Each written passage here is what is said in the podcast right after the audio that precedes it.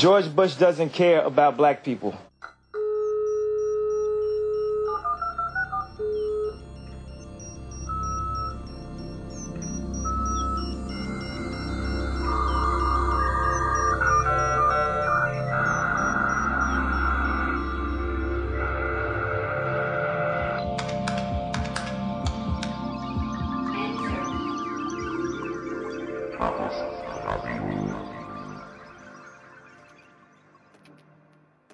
Hallo, hier ist Chaos Radio Express, Ausgabe Nummer 33.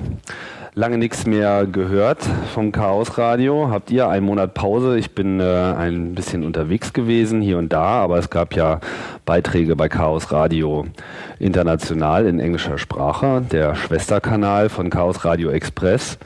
Und außerdem äh, ist auch nächsten Mittwoch schon wieder die neue Chaos Radio 114 zum Thema Softwareprojektmanagement. Heute äh, geht es um KDE, den, das K-Desktop Environment. Zu Gast ist äh, Sebastian Kügler und mein Name, wie gewohnt, ist Tim Pritloff.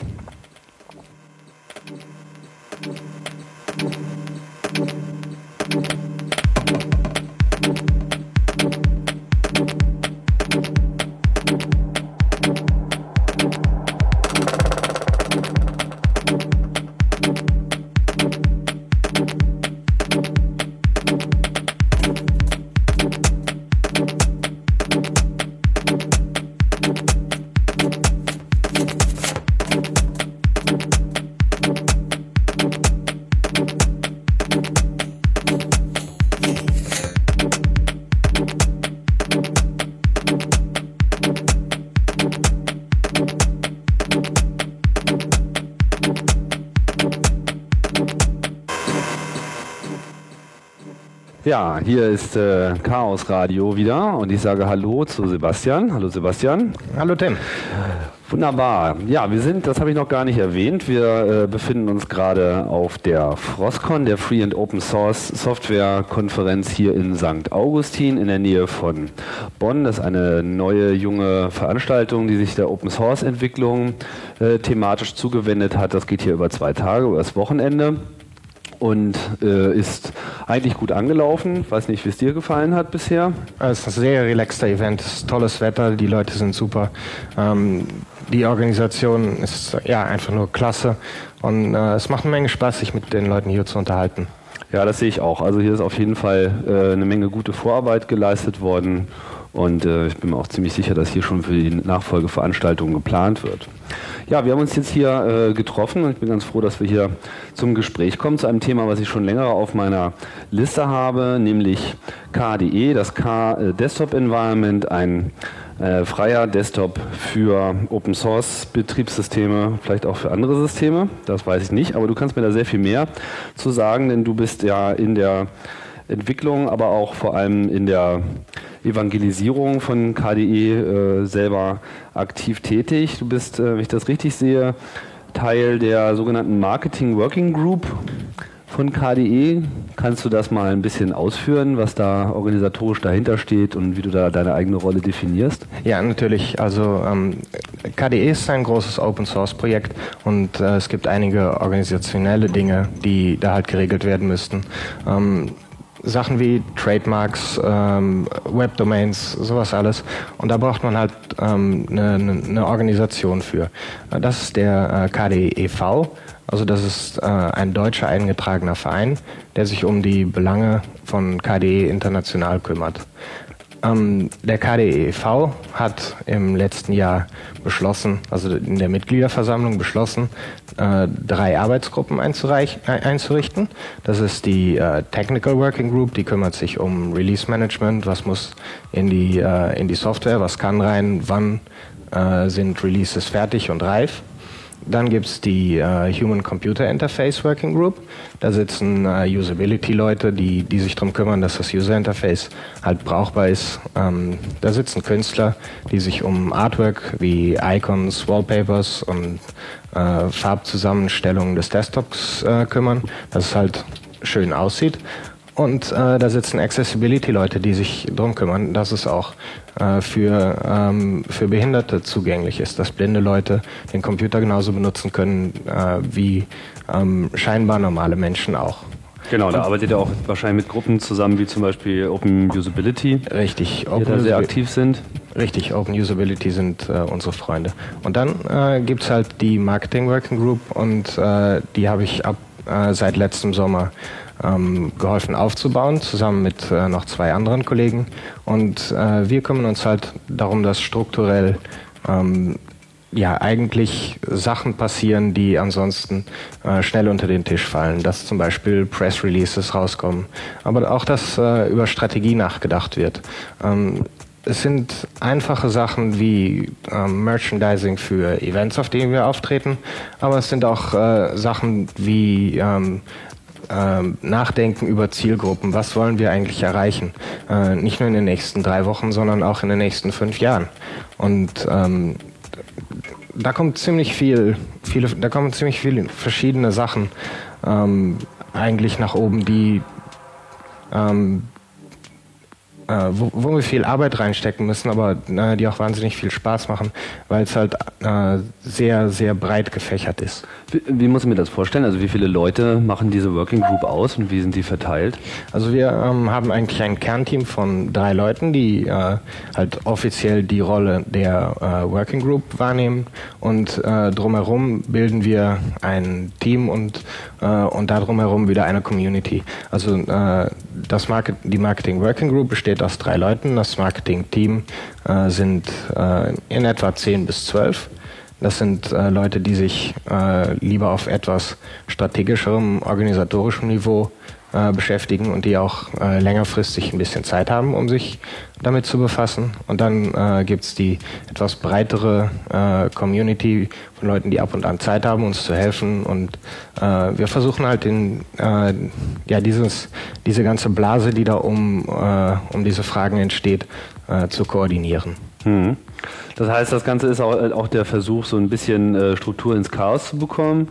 Ähm, ich nehme mal an, ich weiß jetzt nicht genau, aber ich nehme einfach, einfach mal an, dass äh, sehr viele Leute aus diesen Working Groups aus äh, Europa, wenn nicht sogar aus Deutschland, kommen, weil ja hier ganz klar ein ähm, Schwerpunkt ist, denn KDE ist ja im Prinzip ein deutsches Kind. Das ist vor zehn, Jahr, zehn Jahren äh, gegründet worden von, äh, wie hieß der junge Mann, Matthias Ettrich hat das losgetreten. Kannst du da ein bisschen mal Einblick äh, geben, weil es ja eigentlich ungewöhnlich ist, dass eigentlich äh, ein Open Source Projekt aus Deutschland so äh, breite Bedeutung erlangt hat. Ähm, also der Matthias, der hat am 14. Oktober äh, vor zehn Jahren eine E-Mail äh, geschrieben an die Community und gesagt, ähm, dass er es satt ist, dass äh, alles auf, auf Unix und freien Betriebssystemen total auseinanderwächst und hat versucht, das zu konsolidieren und hat halt Leute gesucht, die ihm dabei helfen. Und äh, das ist dann äh, geschehen. Ganz kurz sind in den, äh, in den nächsten Jahren äh, ähm, bis jetzt drei verschiedene große Versionen rausgekommen. Matthias hatte sich damals dafür entschieden, das äh, Qt-Toolkit von, äh, von der Firma Trolltech dafür zu benutzen, weil das halt eine, eine sehr ähm, High-Level äh, ein High-Level-Interface bietet, um ähm, um Anwendungen zu programmieren. Das geht dann halt von, von User-Interface-Elementen ähm, bis zu äh, Sachen, die, die Zugriff auf Daten äh, erlauben, Datenstrukturen und sowas alles. Und ähm, auf, auf diesem Qt-Toolkit ähm, baut KDE auf. KDE äh, besteht aus, aus mehreren Layern, zum Beispiel die KDE Libs, die, äh, die viele, ähm, viele Sachen aus dem Qt Toolkit zusammenfassen. Bei KDE Libs kann man sich ähm, zum Beispiel den File Open äh, Dialog von, äh, von allen KDE-Anwendungen vorstellen, aber auch Elemente wie, äh, wie ein, ein Fenster, das bestimmte ähm, bestimmtes Input erlaubt. Äh. Genau, da sollten wir vielleicht nochmal ähm, erstmal so ein bisschen erklären, wo, worum es eigentlich geht. Also KDE steht für K Desktop Environment. Ich glaube, am Anfang stand das K mal für cool, aber das wurde dann wahrscheinlich, äh, weil es uncool war, gestrichen und auf K reduziert. Ähm, dass man sich so einen Buchstaben herausnimmt, der dann auch äh, die ganze Außendarstellung dominiert, das äh, ist ja bei Unix nichts Ungewöhnliches. Das hat man ja vorher mit X-Windows schon gesehen. Aber ich denke, in dem äh, Kontext ist das auch zu sehen, aber es gibt halt sehr viele Programme, die mit K anfangen. Und wenn sie nicht mit K anfangen, dann hören sie meistens mit K auf. Und, äh, aber es geht halt ja, um ein Desktop-Environment. Also im Prinzip die Antwort jenseits des Fensters, was, äh, wie interagiert der Computer mit dem Benutzer. Und es geht dabei eben auch generell um die Definition von Benutzerschnittstellen. Ich habe immer so den Eindruck gehabt, dass sich äh, KDE sehr an, an, an Windows orientiert hat. Würdest du dem zustimmen? Ähm, ich habe mehr den Eindruck, dass sich die Developer zu wenig Gedanken machen, äh, wie, wie dieses Rohprodukt KDE eigentlich aussehen sollte. Das, ähm, ich, ich kann mir KDE einrichten, wie ich es, wie ich es haben will. Das ist äh, äh, größtenteils eigentlich eine Sache, die erwartet man von ähm, vielleicht von einer Distribution, dass, äh, dass GUI-Elemente anders angeordnet werden. Also KDE ist bis ins kleinste Detail äh, konfigurierbar. Das heißt, ähm, ich kann es mir so einrichten, dass es, äh, dass es reagiert wie ein, äh, wie ein OS X-System, dass es äh, ähnlich aussieht. Aber ich kann es mir auch so einrichten, dass man den Unterschied zu einem äh, XP-System eigentlich kaum, äh, äh, kaum mehr sieht. Und wie man das haben will, ähm, die, also die Philosophie, die dahinter steckt, ist eigentlich, dass man dem User die Wahl lassen will. Und ähm, dass man auch eigentlich kein, nicht direkt ein fertiges Produkt schafft, sondern, äh, sondern ein Framework. Äh, KDE definiert sich nicht nur als, äh, als Software, als Desktop-Environment, sondern auch als, äh, als Entwicklungsplattform. Das heißt, dass ich mir als äh, Softwareentwickler, wenn ich ein bestimmtes Tool entwickeln will, ähm, die Sache vereinfachen kann, wenn ich KDE benutze. Das heißt, ich, ich bekomme ähm, bestimmte Sachen, zum Beispiel ein, ein Übersetzungsframework äh, kann ich sehr einfach einbauen. Das heißt, meine, ähm, mein Tool oder meine Applikation äh, kann in verschiedenen Sprachen übersetzt laufen. Äh, dann äh, Standard User Interface Elemente, dass, dass die komplette Umgebung konsistent aussieht. Ähm, äh, Kommunikationsmechanismen mit anderen Programmen sind äh, sehr wichtig. Dann äh, Tastenkürzel, die sich mit dem ganzen Desktop vertragen. Ähm, es ja, geht großes Problem auf allen Plattformen immer. Hm. Richtig. Und, und diese ganze ähm, dieses ganze Framework, diese Plattform, das ist ein ganz wichtiger Teil von, von KDE. Und das ist, äh, denke ich, auch die Kraft von KDE. Das macht es sehr, sehr einfach und, kom komfortabel für Entwickler, damit zu arbeiten. Ähm, wie, ja, also der Großteil von, von KDE ist ja in C programmiert, genauso wie diese Qt-Library, die ja im Prinzip eine ja, C, ein C Framework ist, wie du auch schon äh, hingewiesen hast. Ich finde das insofern einen bemerkenswerten Unterschied, weil äh, viele, die denken immer so, naja, da gibt es halt so eine Library und damit kann man das dann halt machen, aber so ein Framework verhält sich ja anders. Bei KDE ist es ja auch so, dass die Programme im Prinzip die ganze Fähigkeit erben äh, aus einem bestehenden Kraftpaket, was man äh, quasi äh, einfach nur noch äh, weiterverwendet, indem man dann eben neue Funktionalität hinzufügt. Insofern ist ja KDE eigentlich auch das System, was was dem Mac zum Beispiel am nächsten ist, weil Mac OS X zieht eigentlich seine ganze Kraft aus dieser Framework-Idee, was viele Leute immer nicht äh, so äh, auf den ersten Blick auch wahrnehmen. Ähm, Im Gegensatz zu Windows, wo das eben alles sehr viel, über eine längere Zeit sehr viel mehr über prozedurale Interfaces geht. Ich meine, auch dort tut sich eine ganze Menge. Kann man vielleicht auch nachher nochmal kurz auf äh, Mono oder sowas zu sprechen kommen. Aber es ist ja nicht so, dass man jetzt unbedingt C programmieren muss, äh, um eine Anwendung unter KDE zu schreiben, oder? Nein, das ist richtig. Und ähm, C ist eigentlich eine, eine relativ ähm, komplexe Sprache, die bestimmte Vorteile bietet, aber ähm, nicht unbedingt immer das beste, äh, das beste Werkzeug für eine bestimmte Aufgabe ist. Wir haben uns in, in letzter Zeit sehr äh, darauf konzentriert, um äh, KDE-Entwicklung auch für Nicht-C++-Entwickler zu öffnen. Ähm, ich glaube, das beste Beispiel dafür sind die, sind die äh, Python-Bindings. PyKDE äh, ist ein ähm, ist ein Framework oder eine, eine ähm, Python-Library, mit der man in Python komplette C++-Programme ähm, programmieren kann. Also komplette KDE-Programme. Kom kom komplette genau. KDE-Programme, mhm. richtig. Und äh, der Trick ist eigentlich, dass fast alles im, im C++-Code äh, passiert, dass ähm, Python eigentlich nur benutzt wird, um die KDE-Elemente zusammen zu, zu skripten, wenn man es ja. äh, so will. Das heißt, die Programme fühlen sich äh, genauso an wie C++-Programme.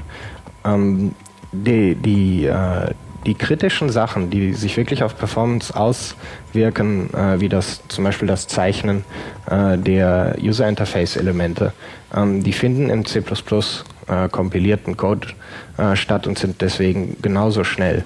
Gibt es da irgendwie populäre Beispiele von Programmen, die in Python programmiert sind, die so in breiter Verwendung sind? Oder ist das eher so der vertikale äh, Markt, wo man sich so seine eigene Lösung für irgendwas bastelt? Ähm, eigentlich beides. Also äh, das ist eine gute Gelegenheit für mich, um, um Reklame für meine eigene Software zu machen. Und das, also als Marketing-Dude muss ich das natürlich jetzt mal. Äh okay, dann schalten wir jetzt mal den, den, den Werbeteil ein. Okay. Bom, bom. Ähm, Guidance ist ein, ein Set Systemadministrationstools. Und äh, was wir gemacht haben, ist, wir haben. Wie heißt das? Äh, Guidance. Guidance, ja. Ah, aber ohne K. Ja, richtig. Wow. Okay. Kommen wir vielleicht später noch äh, darauf zurück, auf, dieses, ja. äh, auf diese K-Hölle. Ähm, mhm. Guidance hat, hat eigentlich zwei, äh, zwei Layer. Eine, äh, eine Bibliothek, mit der man äh, systemnah arbeiten kann. Das heißt, äh, bestimmte, wir, wir, nehmen mal als Beispiel ein Tool zur, zur äh, Benutzerkonfiguration.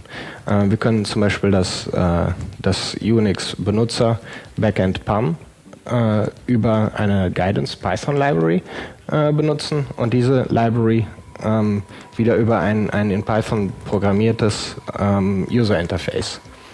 Mhm. Ähm, wir, haben, äh, wir haben das mal durchgemessen. Ähm, wir sparen ungefähr 90 Prozent der, äh, der Menge an Code.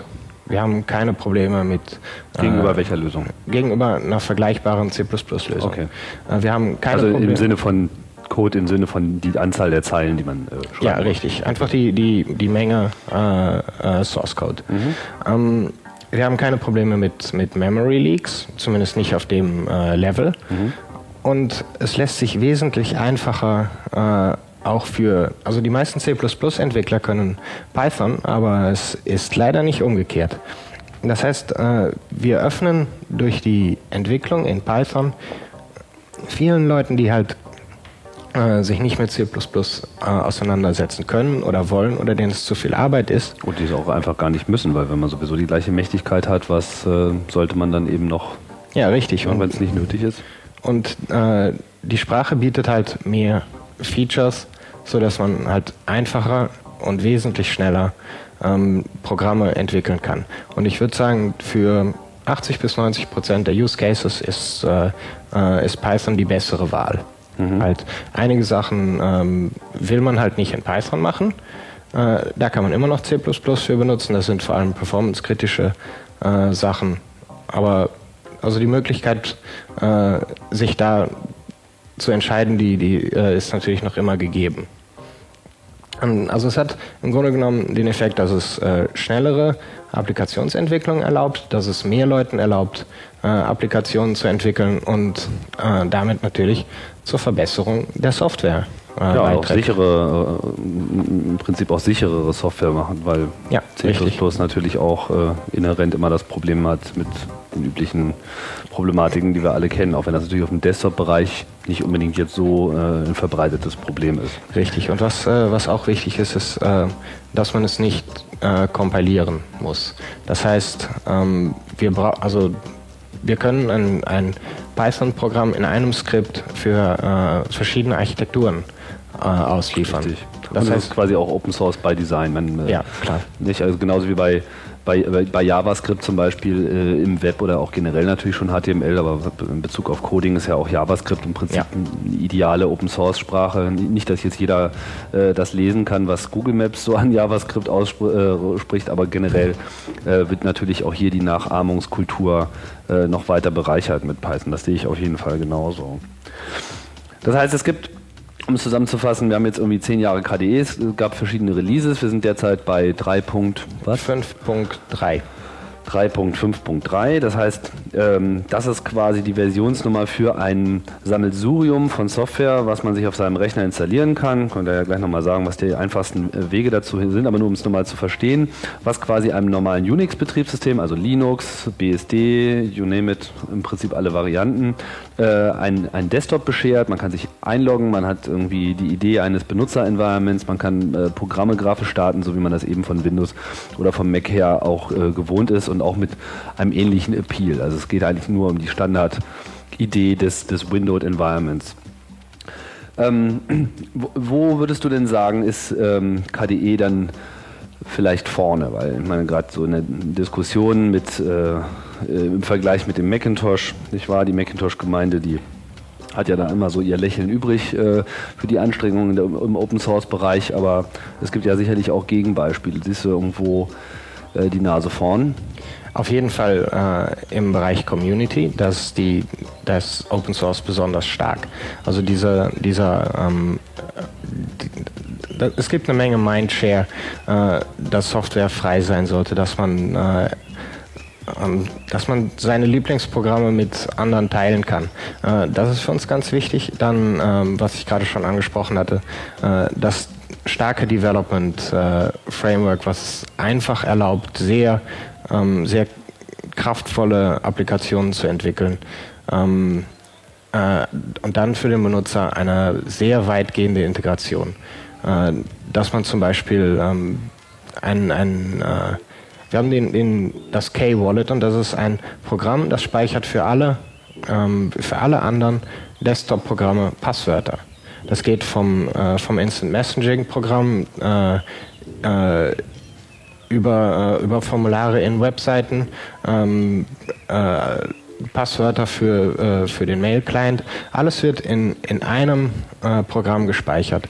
Das heißt, äh, ich brauche nicht in, in 20 Programmen die Passwörter äh, zu löschen, wenn ich meinen Computer äh, sauber machen will. Also im Prinzip das, was man vom, vom Mac her kennt, äh, von der Keychain. Ich weiß gar nicht, ob Windows über sowas auch verfügt. Ich weiß es auch? ehrlich gesagt auch nicht. Ich benutze okay. weder OS X noch Apple. Ja, ja der Apple hat das schon relativ lange, aber so richtig benutzbar ist es eigentlich erst seit Mac OS X, aber das mhm. ist schon fein. Ja. Ja, ja, das ist wichtig. Also im Prinzip, ähm, ja, die Idee der, der Frameworks äh, zeigt sich halt immer wieder, dass man eben relativ wenig neu hinzuprogrammieren ja. muss. So. Aber ich meine, gibt es jetzt irgendwo so einen Bereich, wo du sagen würdest, da sind jetzt auch die Anwendungen besonders stark? Also ähm, traditionell natürlich äh, im Bereich Softwareentwicklung. Ähm, alles, was mit Netzwerk zu tun hat, äh, äh ist sehr ist in KDE sehr stark und äh, da gibt es einen guten Grund für, dass nämlich äh, die Kommunikation mit Netzwerkprotokollen äh, nur einmal implementiert ist und sehr einfach benutzbar ist für alle Anwendungen. Wenn ich zum Beispiel ähm, meine, äh, meine Website äh, bearbeiten will, ich habe jetzt zufällig gerade kein Content-Management-System, dann öffne ich einfach mein, äh, mein HTML-Editor-Programm äh, und öffne die, äh, und öffne die äh, Dateien auf dem Webserver direkt. öffne sie, bearbeite sie und speichere sie wieder ab und es landet direkt wieder auf dem Webserver. Also öffnen heißt, dass der, der, der File-Open-Dialog, also dieses Dialogfenster, was normalerweise immer hochkommt, quasi auch gleich das Netzwerk mit eingebaut es, hat. Es lädt, es, lädt, es lädt, runter, hm. bearbeitet und lädt automatisch wieder hoch. Und das passiert halt mit dem äh, Öffnen und, und Speichern-Knopf. Äh, ich kann für, ähm, ich denke, mehr als 50 Protokolle äh, kann ich diesen Mechanismus direkt äh, benutzen. Also so Klassiker, sowas wie FTP, SFTP, FTP, SFTP, HTTP, WebDAV. Mhm. Ähm, der äh, ähnlicher Mechanismus wird für äh, Archivdateien benutzt. Das heißt, ich brauche äh, äh, ich brauch zum Beispiel auch nicht ein Archiv erst auspacken, sondern ich klicke einfach das Archiv äh, offen öffne äh, halt die Datei, bearbeite sie, speichere wieder ab und im Hintergrund äh, wird die. Das heißt, man schaut quasi nur in eine ZIP-Datei rein, greift auf eine Datei drin zu, ohne das vorher auspacken zu müssen. Richtig, also mhm. es ist voll, äh, voll transparent. Ähm, dann natürlich die, äh, die Integration und, und das, äh, das Teilen der verschiedenen Komponenten. Das ganze äh, Open Source Modell macht wahnsinnig viel Sinn, wenn man ähm, wenn man ein konsistent, eine konsistente Erfahrung für den, für den Benutzer haben will. Weil ähm, alles wird geteilt. Open Source Entwickler sind wahnsinnig faul. Wenn man hier mal zum Fenster rausguckt, dann äh, sieht man das bestätigt. Das heißt, man will nichts zweimal programmieren. Ja. Das heißt, man teilt sich die Sachen. Das heißt, die Sachen sehen auch überall.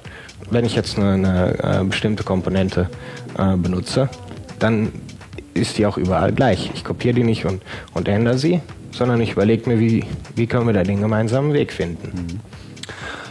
Ja, jetzt ist es ähm, ja so, dass KDE aber nicht die einzige äh, Lösung ist. Ähm, am Anfang ist das ja auch etwas ruppig gestartet. Also dieser Wunsch, erstmal äh, das Desktop-Environment zu haben, ist dann von der Open-Source-Gemeinde mit viel Geschrei begleitet worden, weil eben Qt, die, auf der ja alles aufbaut, also dieses Framework von der Firma Trolltech aus äh, Norwegen, ähm, nicht im eigentlichen Sinne freie Software war, also zumindest nicht unter der GPL lizenziert war. Und das hat dann ähm, zunächst einmal eine Gegenbewegung losgetreten, die dann später zur Entwicklung von GNOME führte. Und GNOME ist ja im Prinzip ein Projekt, was exakt dieselben Ziele hat wie eigentlich KDE auch. Ich weiß nicht, ob du da irgendwelche Unterschiede siehst bei dem Ansatz, den äh, GNOME verfolgt, aber im Prinzip geht es dort halt auch um ein Desktop-Environment, um die Definition von User Interface. man äh, hat jetzt quasi die Situation, dass alles doppelt gemacht wird und es irgendwie derzeit auch nicht so richtig abzusehen ist, was da jetzt ähm, den Schritt nach vorne äh, macht und vielleicht das andere ersetzt oder wie. Also das würde mich mal auch interessieren, wie, wie das in der KDE-Gemeinde selber eigentlich gesehen wird, diese Entwicklung, wie sie bisher war und was da äh, in Zukunft erwartet wird. Also der, ich glaube, äh, der Unterschied zwischen KDE und GNOME, den, den man als Benutzer als erstes wahrnimmt, ist, äh, dass KDE einem eigentlich alles erlauben will. Und ähm, na, das, das führt äh, natürlich zu einem, zu einem eventuellen Überfluss an Möglichkeiten für die meisten Entwickler. Das heißt, wir müssen da sehr viel, äh, sehr viel tun, um, um, die, um die Interfaces äh, äh, glatt zu bügeln, dass man halt nichts einstellen braucht, aber dass man es kann. Und äh, in der, in der GNOME-Welt ist es äh, werden die Optionen eigentlich einfach aus dem User Interface gestrichen. Ähm, das seit GNOME 2.0 ist da vor allem so ein ganz spürbarer ja, Bruch gewesen. Da haben sie wirklich viel richtig. aufgeräumt. Mhm. Ähm, beide, äh, beide Environments legen sehr viel Wert auf Benutzerfreundlichkeit. Eigentlich eine Sache, die, die traditionell in der Open Source Gemeinde äh, lange vernachlässigt wurde. Aber die, ähm, die Ansätze sind, äh, sind sehr unterschiedlich. Ähm, in, äh, in GNOME, wenn ich bestimmte ähm, Einstellungen ändern will, dann habe ich nicht direkt äh, die Möglichkeit, das aus den äh, äh, im grafischen User Interface zu machen, aber ich kann es in einer Art äh, Registry immer noch ändern. Und äh, in KDE ist halt der Ansatz, etwas mehr äh, Sachen zuzulassen. Das, das heißt, ich kann mir mehr Sachen einstellen. Das ist toll für Power-User. Das hat natürlich auch, ähm, man muss aber dann halt auch sehen, dass man nicht erst eine halbe Stunde Sachen einstellen muss, bevor man was ähm, einfach benutzen kann. Das heißt, wir müssen äh, wirklich die Voreinstellungen ähm, ja, äh, mindestens dreimal nachgucken und, und richtig setzen. Mhm. Und ähm, dann ist natürlich ein riesengroßer Unterschied äh, im Entwicklungsframework. Ähm, äh, GNOME ist, ist weit weniger ähm, modulär aufgebaut. Ähm, die äh, die Basis von, von äh, GNOME bietet Entwicklern lang nicht so viele Möglichkeiten, um, um sehr schnell äh, sehr kraftvolle Applikationen zu entwickeln.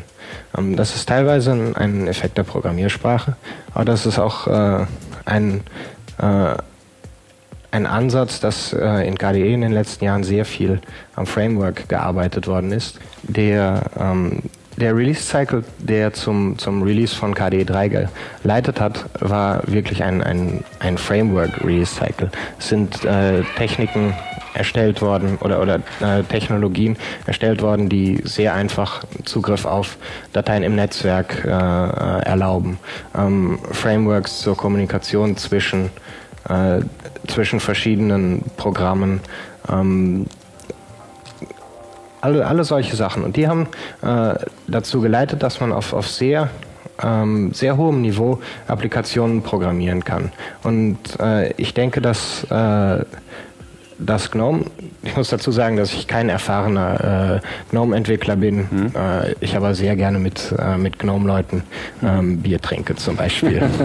ähm, bei, bei GNOME muss man etwas mehr dieser Sachen äh, noch selber machen. Also es ist nicht so, dass das High-Level-Programmieren, was man sich vorstellen kann. Mhm. Es wird ja auch ein etwas anderer Ansatz äh, dort gepflegt, gepflegt, Also die Programmiersprache der Wahl bei GNOME ist äh, C tatsächlich, aber es gibt halt dann dieses G-Object-System, was äh, Objektorientierung auf dem niedrigsten Level macht, so mit der Intention eben verschiedene Programmiersprachen ähm, gleiche Zutrittschancen zu gewähren. Jetzt ist es halt so, dass bei KDE im Wesentlichen C da vorne ist, aber eben, wir haben wir schon darüber gesprochen, äh, gerade eben über diese populären Skriptsprachen wie zum Beispiel Python. Ich weiß nicht, gibt es auch ein, Binding für, für Perl zum Beispiel oder für Ruby? Ist das gibt, auch schon ähm, eine Arbeit? Ähm, für Ruby gibt es äh, äh, gibt's tolle Bindings. Der, der Richard Dale, äh, der im Moment auf Teneriffa arbeitet, äh, steckt sehr viel Arbeit äh, in einen eigentlich äh, in einen generischen Mechanismus, um ähm, Bindings zu bauen. Also das heißt, das dieselbe Verheiratung wie mit, mit Python jetzt schon existiert. Ja, Python mhm. ist halt äh, die um, um, ja, die erwachsenste äh, Binding-Sache. Und äh, der Richard Dale arbeitet halt daran, diese C++ Bibliotheken zu öffnen für, für alle möglichen Sprachen, dass man halt sehr einfach Ruby-Bindings generieren kann, dass man äh, mit äh, sehr wenig Arbeit Perl Bindings, dass man halt einfach die Sprache äh, äh benutzt, die man will und die Bindings äh, generiert. Mhm. Ich denke, dass da auch eine große Zukunft drin liegt in, den, äh, in diesen Skriptsprachen, weil natürlich tatsächlich gerade, also gerade auf dem Desktop ist eigentlich ja, geht es ja eigentlich darum, zu vereinfachen, zusammenzufassen und konsistente äh, Benutzerergebnisse zu bringen. Das heißt, man will ja explizit auch viel neu benutzen, man will sehr viel äh, wiederverwenden und dafür dann unter Umständen noch ein einfacheres oder eben im Einzelfall auch komplexeres User-Interface bauen für einen bestimmten Fall. Aber man will halt nicht immer wieder komplett äh, bei A bis Z anfangen. Wir hatten, glaube ich, vorhin auch kurz gesprochen über CD-Brennen. Das ist, glaube ich, auch ein Beispiel von einer Systemfunktionalität von KDE, äh, die man eben als Programmierer dann einfach aufnehmen kann auch wenn es dafür halt schon ein populäres Tool gibt. Wie hieß das noch gleich? K3B? Richtig, K3B. Mhm. Und ähm, also äh, alle KDE-Applikationen kann man von außen ansprechen über äh, ein Scripting-Interface. Das ist äh, ein Mechanismus, äh, der heißt DCOP. Und äh, in, der, in der Zukunft wird das geändert nach äh, DBus, da kommen wir, glaube ich, später nochmal äh, drauf zurück. Aber mit DCOP äh, kann ich einem Programm sagen, was es machen muss. Das kann, heißt, ich kann ein Skript äh, schreiben, was ein laufendes Programm beeinflusst. Ähm, in diesem Fall kann ich zum Beispiel äh, ein Skript schreiben, was, äh, äh was ganz einfach ein, ein, eine ISO-Datei äh, an K3B weiterreicht und sagt, K3B, brenn mir das. Und ähm, das heißt, ich kann aus, wenn ich jetzt zum Beispiel eine, eine Backup-Applikation schreiben will und äh, ich will die Daten auf CD haben, dann, dann ist das keine Arbeit im Grunde genommen. Sage ich ganz einfach, okay, ISO, ab. Ja, Richtung, also ist, es, ist es jetzt, dass K3B quasi die Brennfunktionalität macht oder nutzt auch nur K3, ist K3B auch nur ein User-Interface für eine Brennfunktionalität, die auf Framework-Level da ist? Äh, K3B ist, äh, ist auch wieder nur ein, ein User-Interface. Im Hintergrund benutzt K3B äh, CD Record und ähm, ist halt ein grafisches äh, User-Interface, aber gleichzeitig äh, auch ein, ein Scripting-Interface äh, für, äh, für diesen äh, KDE ähm, IPC-Mechanismus, das Inter... Prozesskommunikation. Richtig. Mhm. Und äh, ein, ein, anderes Beispiel für, äh, für diesen IPC-Mechanismus ist zum Beispiel ähm, äh, ein, ein Instant Messaging-Programm, äh, Copied, und ein Mail-Client. Äh, es kann sehr sinnvoll sein, wenn die sich ab und zu mal unterhalten, wenn sie zum Beispiel Adressdaten austauschen wollen. Wenn ich äh, eine Mail in meinen Mail-Client einblende und ich möchte da schnell darauf reagieren, ähm, dann blendet mein Mail-Client ein, ob der Benutzer, der mir die Mail äh, geschickt hat, gerade online, gerade online ist im, mhm. im ICQ oder Jabber. Mhm. Und ähm, was macht, äh, was macht Kamel da im Hintergrund eigentlich? Das äh, schickt ganz einfach eine, äh, eine Message an Kopet, sagt, äh, ist der Tim online? Kopet äh, sagt, äh, ja, der ist gerade online, aber der ist auch gerade away, weil er gerade einen Podcast mit Sebastian aufnimmt. Solche Sachen äh, machen die Arbeit mit dem, mit dem Desktop sehr einfach. Und ähm, ein weiteres, geht's ja. Richtig. Ein weiteres Beispiel ist, äh, dass ich im File Manager äh, ganz einfach rechtsklicken kann und sagen kann, äh, verschick das an einen bestimmten Benutzer. Ich frage das Adressbuch, wie kann ich den Benutzer erreichen? Das Adressbuch weiß nicht.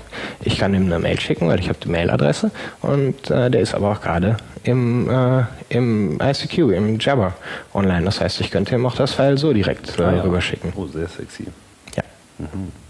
Das ist auch mal ein Feature, was mein Mac nicht hat. ich gebe ja. dir gleich eine CD. Ja, kann man auch gleich nochmal dazu sagen. Also es gibt natürlich auch ähm, fertige Distributionen, wo äh, KDE mit dabei ist. Vielleicht äh, in dem Zusammenhang ganz interessant, ich habe das auf dem Linux-Tag äh, nebenbei mitbekommen. Der Linux-Tag ist ja so ein bisschen wie ein, wie ein Heimspiel von der KDE-Gemeinde, hatte ich immer bisher so den Eindruck, weil natürlich Deutschland, weil einfach hier das Projekt auch geboren wurde, so ein bisschen äh, ja, der Schwerpunkt eigentlich der, der, KDE-Entwicklung ist. Also es gibt hier sehr viele Entwickler, die gibt es natürlich auch weltweit, aber man ist schon ganz klar, dass äh, die ganze GNOME-Entwicklung sehr viel mehr äh, in Amerika angesiedelt ist. Von daher ist es auch so ein bisschen eine, ein Wettbewerb der Kulturen an der Stelle, mit interessanten Ergebnissen. Ähm, dort auf dem Linux-Tag war ja Mark Shuttleworth eingeladen von dem Ubuntu-Projekt, derzeit eine der am meisten Staub aufwirbelnden Distributionsprojekte im Linux-Bereich. Und äh, hat ja dann, äh, das Ubuntu-Projekt gab es ja schon immer in zwei Varianten. Also es gab das Ubuntu, mit dem sie gestartet sind, was eben mit GNOME gearbeitet hat, und dann gab es Kubuntu, was dann eben mit äh, KDE zusammengearbeitet hat. Aber wenn ich das richtig mitbekommen habe, gab es doch jetzt da auch wieder eine, ähm, hat er so angekündigt, dass KDE und GNOME in, äh, in der nächsten Zukunft gleich, gleichberechtigt behandelt wird. Oder missinterpretiere ich da jetzt äh, seine Äußerung? Ähm, ja, das, äh, das stimmt. Und äh, also wir haben uns auf dem Linux-Tag mit, äh, äh mit Marc zusammengesetzt. Wir, das sind äh, ein paar Entwickler von, von KDE, ein paar Leute, die äh, halt im, im KDE e.V. tätig sind, aus verschiedenen Disziplinen. Ähm, und auch Kubuntu-Entwickler. Und ähm, Marc hat gesagt, dass ihm das im KDE sehr gefällt und äh, dass er für KDE gerne eine Plattform schaffen will. Ähm, wir haben uns letzte Woche äh, äh, nochmal mit, mit Marc und vielen anderen äh, Ubuntu und Kubuntu-Leuten und auch Canonical, die Firma von, äh, äh von Marc, unterhalten.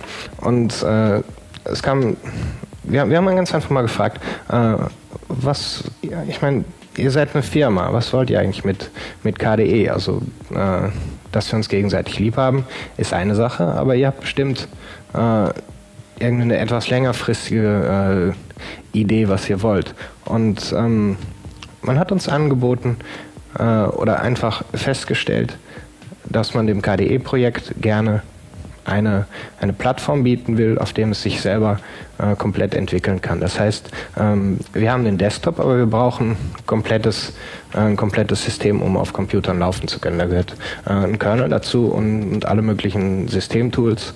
Ähm, Infrastruktur gehört äh, auch dazu. Und äh, Infrastruktur kann, in welchem Sinne? Ähm, zum Beispiel ähm, Package-Archive, ähm, CD, äh, äh, Canonical hat äh, Shipit, das heißt, man kann sich CDs zuschicken lassen, wo äh, wo KDE halt mit einem kompletten okay, äh, also Linux. Wir reden jetzt sozusagen über eine, eine Infrastruktur im Sinne von Leute, die konkret etwas tun, also ein Distributionsmechanismus. Äh, ja, ja. Okay, das Und auch, auch ähm, Mirror für, für Pakete, wo man sich die Software halt runterladen kann, mhm. äh, Update-Sachen und sowas alles. Ähm, auch Leute, die, die die Archive pflegen, dass man Bugfixes bekommt, sowas alles. Und ähm, Canonical will uns die Chance geben, dass wir äh, eine dass, dass wir ein Betriebssystem äh, kreieren, wie wir uns das vorstellen. Weil, also wir haben kleine zehn Jahre bewiesen, dass wir äh, scheinbar recht fähig sind, um, äh, um Software zu bauen. Und ähm, jetzt kriegen wir äh, die Chance, um es, um es komplett zu machen, um es äh, so zu gestalten, wie wir das gerne hätten. Wir haben uns äh, deswegen sind wir mit ein paar Leuten letzte Woche nach Paris gefahren. Wir sind äh, eingeladen zur Ubuntu Dev Summit. Und das ist halt eine Woche lang äh, mit 60 Leuten ähm, in einem Hotel sitzen und zusammenarbeiten von morgens bis abends. Mhm. Und nachts dann halt auch arbeiten in einer etwas anderen Art. Ähm, wir haben uns wahnsinnig viel unterhalten und äh, wir haben uns sehr darüber gefreut, dass wir aufgenommen worden sind. Äh, wir haben äh, uns mit wahnsinnig vielen Entwicklern unterhalten, die, äh, die im Software-Stack andere, andere Aufgaben lösen, mit denen wir ähm, uns besser integrieren wollen. Das sind Kernel-Leute, das sind Leute, die die weiter am Betriebssystem arbeiten, auch die Sachen, die halt nicht, nicht direkt die, die Oberfläche betreffen. Und das Spannende ist eigentlich, ähm, dass wenn man eine Idee hat, man will Sachen ändern, dann braucht man halt keine Mails äh, zu schreiben und die richtigen Leute rauszusuchen, sondern man geht einfach zu denen hin, sagt, hey, Colin zum Beispiel, Colin ist einer vom Release-Team, wahnsinnig netter Kerl. Und hin, Colin, ich habe äh, ich habe mir da was überlegt und, und, hast du da auch eine Meinung zu? Der ist ziemlich intelligenter Kerl und der kann einem da wahnsinnig gutes Input bieten. Und ähm, man braucht meistens mehrere Leute, die Ahnung haben von verschiedenen Sachen, gerade wenn man, äh, wenn man die komplette Integration mit einem Betriebssystem regeln will. Das heißt, man kann ganz einfach zu den Leuten hingehen, sich mit denen direkt spontan zusammensetzen, ähm, Probleme erörtern, Fragen stellen und ganz einfach deren Meinung hören und auch Leute überzeugen von bestimmten Ideen und auch überzeugt werden von bestimmten Ideen. Und Leute sagen einem auch, ja, äh, ganz okay, aber diese Sache, die habt ihr nicht, äh, habt ihr dabei nicht bedacht oder habt ihr, äh, habt ihr hier eventuell eine Lösung für? Und äh, solche Meetings, die sind wahnsinnig wichtig, um, um weiterzukommen.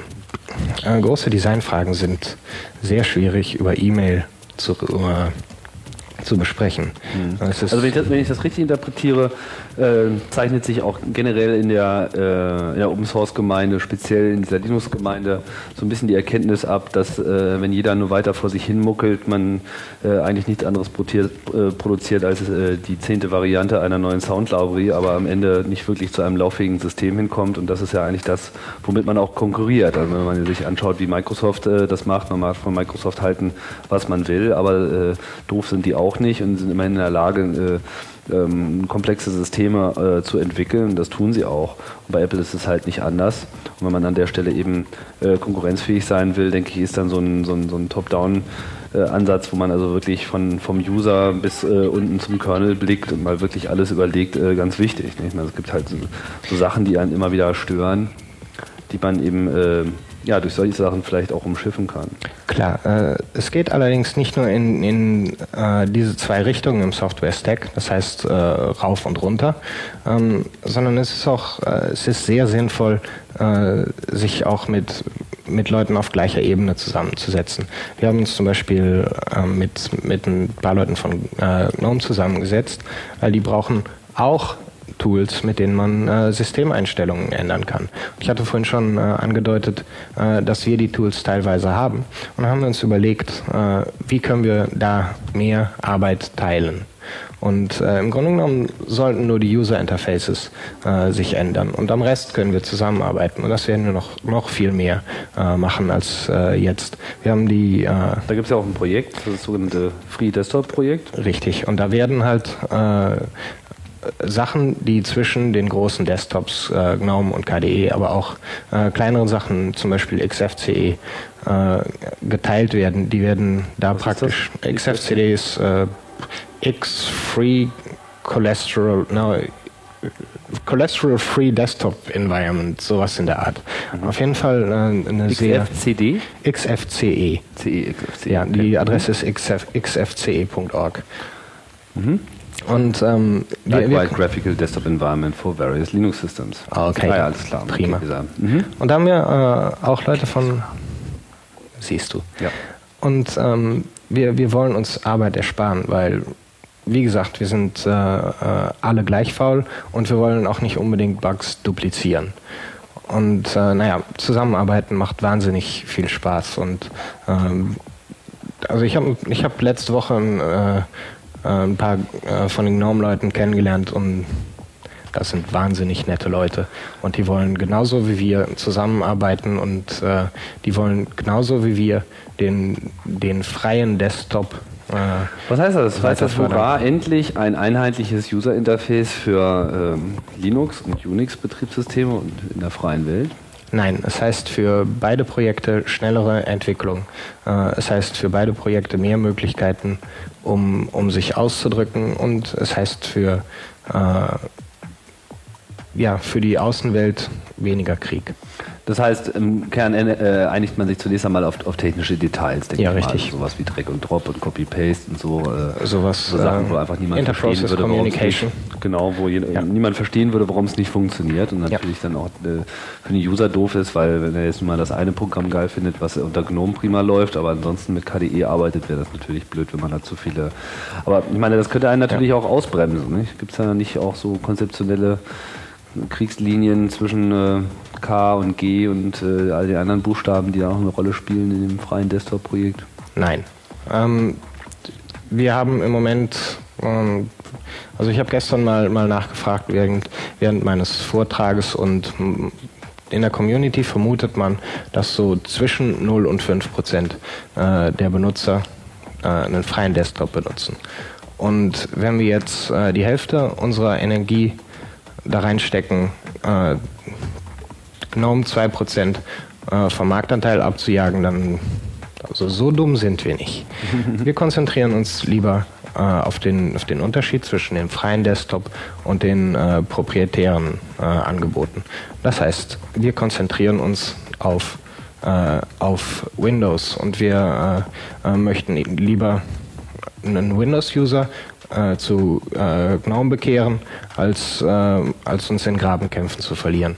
Und, äh, und diese, diese Einstellung, die nimmt wirklich überhand. Die Leute, die, äh, die den KDE und, und äh, GNOME-Krieg ähm, ja, lieben, ja, die werden nicht weit kommen. die werden nicht weit kommen und es ist, und es ist ganz einfach auch, ähm, die Leute, die es, die es wirklich vorantreiben wollen, die schreiben Code, die äh, gehen zu Konferenzen, die, äh, die zeigen, was da ist, die, die arbeiten produktiv, kreativ und nicht destruktiv. Mhm. Und außerdem, äh, es sind, es sind wirklich verdammt nette, nette Leute bei den, äh, sowohl bei den GNOME-Leuten und bei den KDE-Leuten. Und wir haben 99 Prozent äh, äh, der Sachen denken wir sowieso gleich. Wir haben die gleichen Ziele, wir haben die gleichen Überzeugungen und ähm, sich dann über, äh, über Sachen wie Details aufzureiben. Ja, ja, ist sinnlos.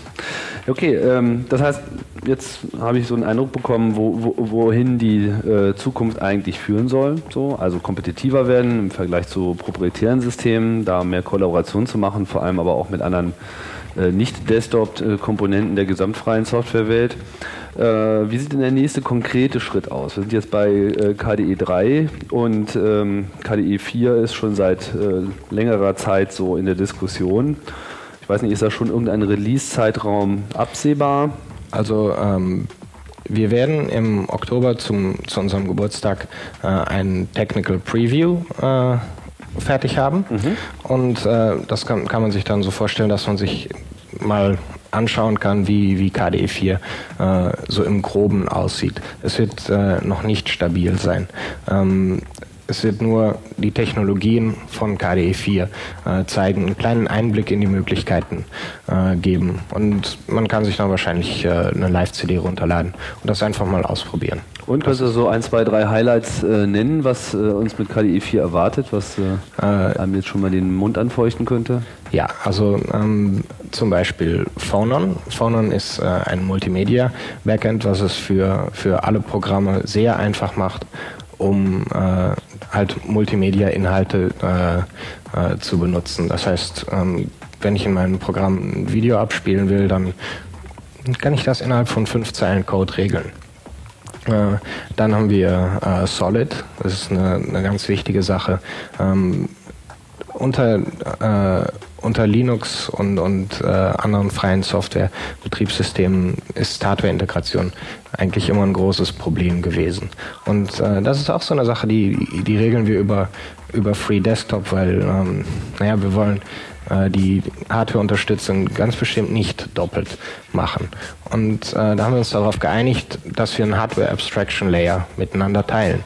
Äh, Solid ist, ist unsere Implementation von diesem Hardware-Abstraction-Layer. Das heißt, dass alle äh, Programme sehr einfach äh, auf Hardware zugreifen können, ohne dass die dieser Wurstelcode, der es manchmal äh, ist, wenn man mit bestimmten, äh, mit bestimmten Apparaten kommunizieren will, will äh, dass man sich den sparen kann. Mhm. Und dann äh, Plasma. Plasma wird äh, die äh, Desktop-Engine und ähm, die wird einerseits äh, den KDE Desktop verschönern. Äh, es wird sehr viel, sehr viel äh, Eye Candy dazukommen. Also nicht unbedingt übertriebene Sachen, sondern Sachen, die einfach äh, beruhigen, die, äh, die, ein, die etwas näher am, am, an der menschlichen Erfahrung liegen. Das heißt, äh, weniger Block ein, ein weniger eckiger, statischer Desktop, sondern mehr natürliche äh, Bewegungen äh, im Desktop, natürliche äh, Übergänge, äh, aber auch viele, viele Workflow-Sachen. Eins meiner Lieblingsbeispiele äh, ist zum Beispiel, wenn ich, wenn ich in irgendein Durchschnittsbüro gucke, dann sind die meisten Mitarbeiter mailen sich die äh, Dateien hin und her. Mhm. Und man könnte das äh, anders. Wenn, wenn Sie es nicht sogar mit Floppy Disks machen. Richtig. Mhm. Und ähm, was, was könnte man jetzt dann, also ohne Zweifel äh, die Technologie, um Dateien miteinander zu teilen, ist da. Ähm, aber ich könnte mir jetzt ganz einfach auf, auf meinem äh, Desktop einen, einen, kleinen Bereich äh, aussuchen und wenn ich da eine Datei ablege, dann ist die halt sichtbar für, äh, für meine Mitarbeiter. Es ist File-Sharing, es klingt total äh, einfach, aber was haben wir, äh, was, was man sieht, ist, dass es dann wesentlich einfacher wird, halt nicht irgendwelchen Kram äh, mailen zu müssen, sondern dass man ganz einfach äh, das eben auf den, auf den Schreibtisch von, äh, von seinem Kollegen legt, der, dass man dem halt nicht eine E-Mail schicken muss, was total, äh, was total richtig, was total umständlich ist. Ja. Mhm. Solche Sachen. Also es wird äh, sehr viel Arbeit äh, investiert in äh, Workflows natürlicher, einfacher und intuitiver machen. Okay, also alles wird gut mit KDE 4. Ich bin gespannt. Ähm also ich bin wirklich gespannt, weil ich eigentlich immer so ein bisschen darauf warte, wann ähm, das Ganze auch mal konkurrenzfähig wird bin ja nicht gerade dafür, also bin ja, bin ja bekannt dafür, dass ich mit meinem Macintosh ein, ein, ein, ein sehr happy User bin, äh, was nicht heißt, dass äh, ich mit, mit, mit allen Details da äh, glücklich und zufrieden bin, aber man merkt schon, dass ähm, das Verständnis sich geändert hat, also dass, ähm, dass, der, dass der Benutzer langsam ins Zentrum der Diskussion rutscht, was ja eigentlich früher bei der freien Software einfach nicht, nicht der Fall war. Und das war Apples äh, Vorteil über lange, lange Jahre, sind einfach die einzigen, die sich überhaupt über die Benutzer Gedanken gemacht haben. Und äh, wenn man sie an der Stelle angreift, dann kann das, glaube ich, nur gut für alle sein, weil das natürlich auch dann wiederum Auswirkungen hat, weil es dann auch endlich mal ein Feld gibt, in dem mal äh, neue Benutzerkonzepte, ähm, also Benutzerführungskonzepte und Workflows auch ausprobiert werden können äh, auf gleicher Augenhöhe. Und das finde ich persönlich natürlich auch äh, sehr schön. Eine Frage habe ich noch. Es ist vor einiger Zeit ähm, eine Kooperation mit der Wikipedia groß angekündigt worden. Also schon auf dem vorletzten äh, Linux-Tag war das. Bisher hat das, glaube ich, relativ wenig sichtbare Ergebnisse erzielt. Wird da noch was kommen? Ist da noch irgendwas ähm, zu erwarten? Also die ersten, äh, äh, die ersten Ergebnisse äh, sind ganz konkret hier in Bonn. Ähm, äh, in Bonn wird gearbeitet an einem Interface für, äh, für MediaWiki, das heißt für die, äh, die Software, die Wikipedia benutzt, sodass Applikationsentwickler einfach auf Wikipedia-Content zugreifen können. Das ist, wie gesagt, äh, in, in Entwicklung und da ist auf jeden Fall mehr zu erwarten. Und äh, diese, dieser äh, Computer als Teil des Netzwerkes, ähm, also Wikipedia ist für uns toll, weil es ist äh, wahnsinnig viel Mindshare. Für uns ist es sehr wichtig, diese, diese freie Kultur äh, äh, zu fördern. Wir können da wahnsinnig viel zusammenarbeiten. Und, ähm, und naja, ich habe ziemlich viele Fragen und Wikipedia hat ziemlich viele Antworten. Und ähm, ich kann mehr Fragen beantwortet bekommen, wenn, es, wenn mir meine Software es sehr einfach macht, darauf zuzugreifen. Mhm. Zum Beispiel äh, Amarok, unser, äh, unser ja, Music Player, Music Player äh, hat Wikipedia toll integriert. Ich kann, wenn ich mir äh, meine, meine Platten anhöre, ähm, gibt es äh, direkt im Kontext dazu, kann ich mir äh, Discographies ähm, Informationen zum, äh, zum Künstler direkt runterladen. Es ist voll in die, in die Applikation äh, integriert. Inhalte, die aus der Wikipedia kommen. Also äh, ja, das es macht, ja, ähm, äh, es macht es, es, es, benutzt bisher noch nicht die, die neuen zu entwickelnden äh, Interfaces, aber äh, solche es zeigt Sachen. konzeptionell schon mal, wo es äh, hin soll. Richtig, solche Sachen kann man, äh, kann man sich vorstellen. Ja, ich meine, ich warte mit großer Spannung auf die Ergebnisse. Ähm, vor allem deshalb, weil es auch bedeutet, dass die äh, Wikipedia quasi maschinenlesbar wird.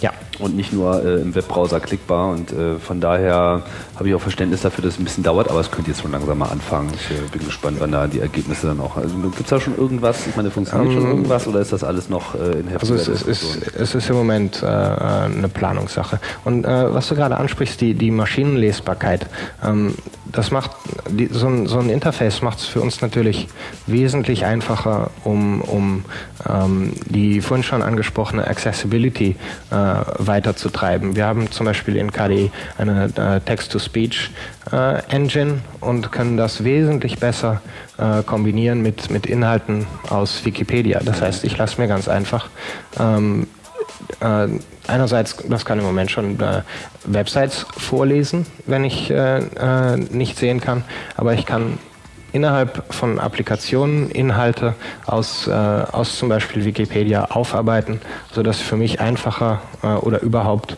äh, zugänglich werden. Und das ist, denke ich, auch äh, eine riesengroße Chance, die wir haben, um, um äh, unseren, unseren Mitmenschen da etwas mehr entgegenzukommen. Auf jeden Fall. Und äh, wo ich auch für alle dann wiederum einen großen Vorteil sehe, wäre in dem Moment könnte man natürlich auch generell MediaWiki verwenden als Hilfesystem.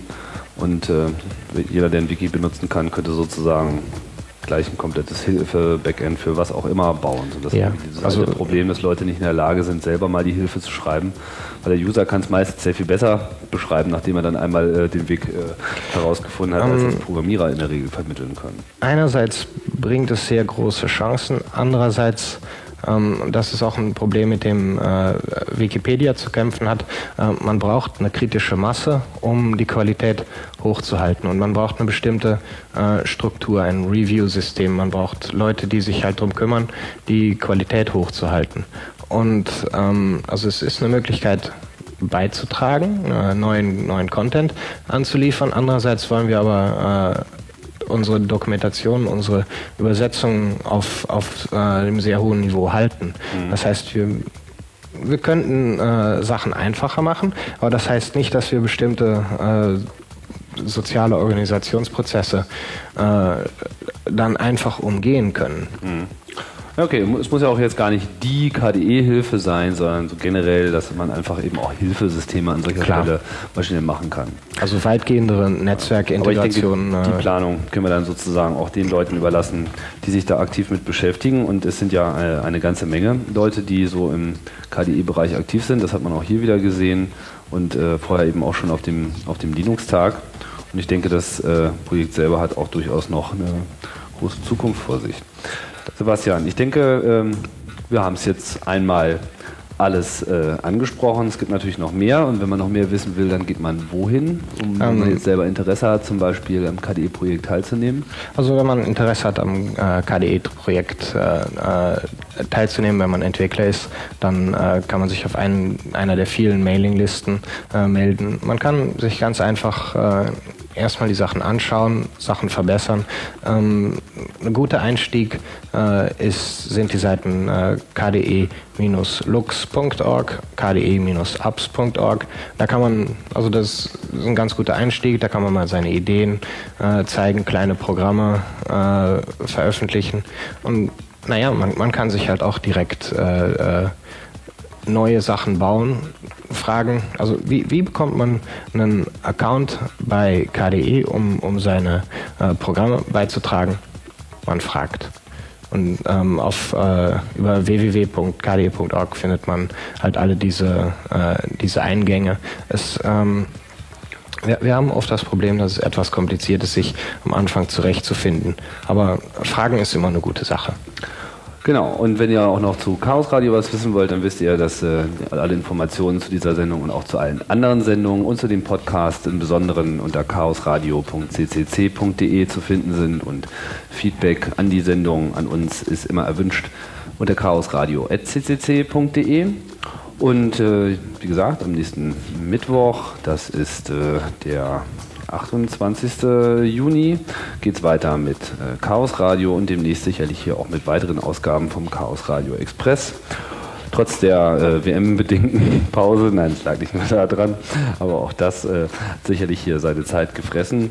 Ähm, Wird es weitergehen und ich freue mich, dass ihr irgendwie zugehört habt. Bis bald äh, und ich sage Tschüss.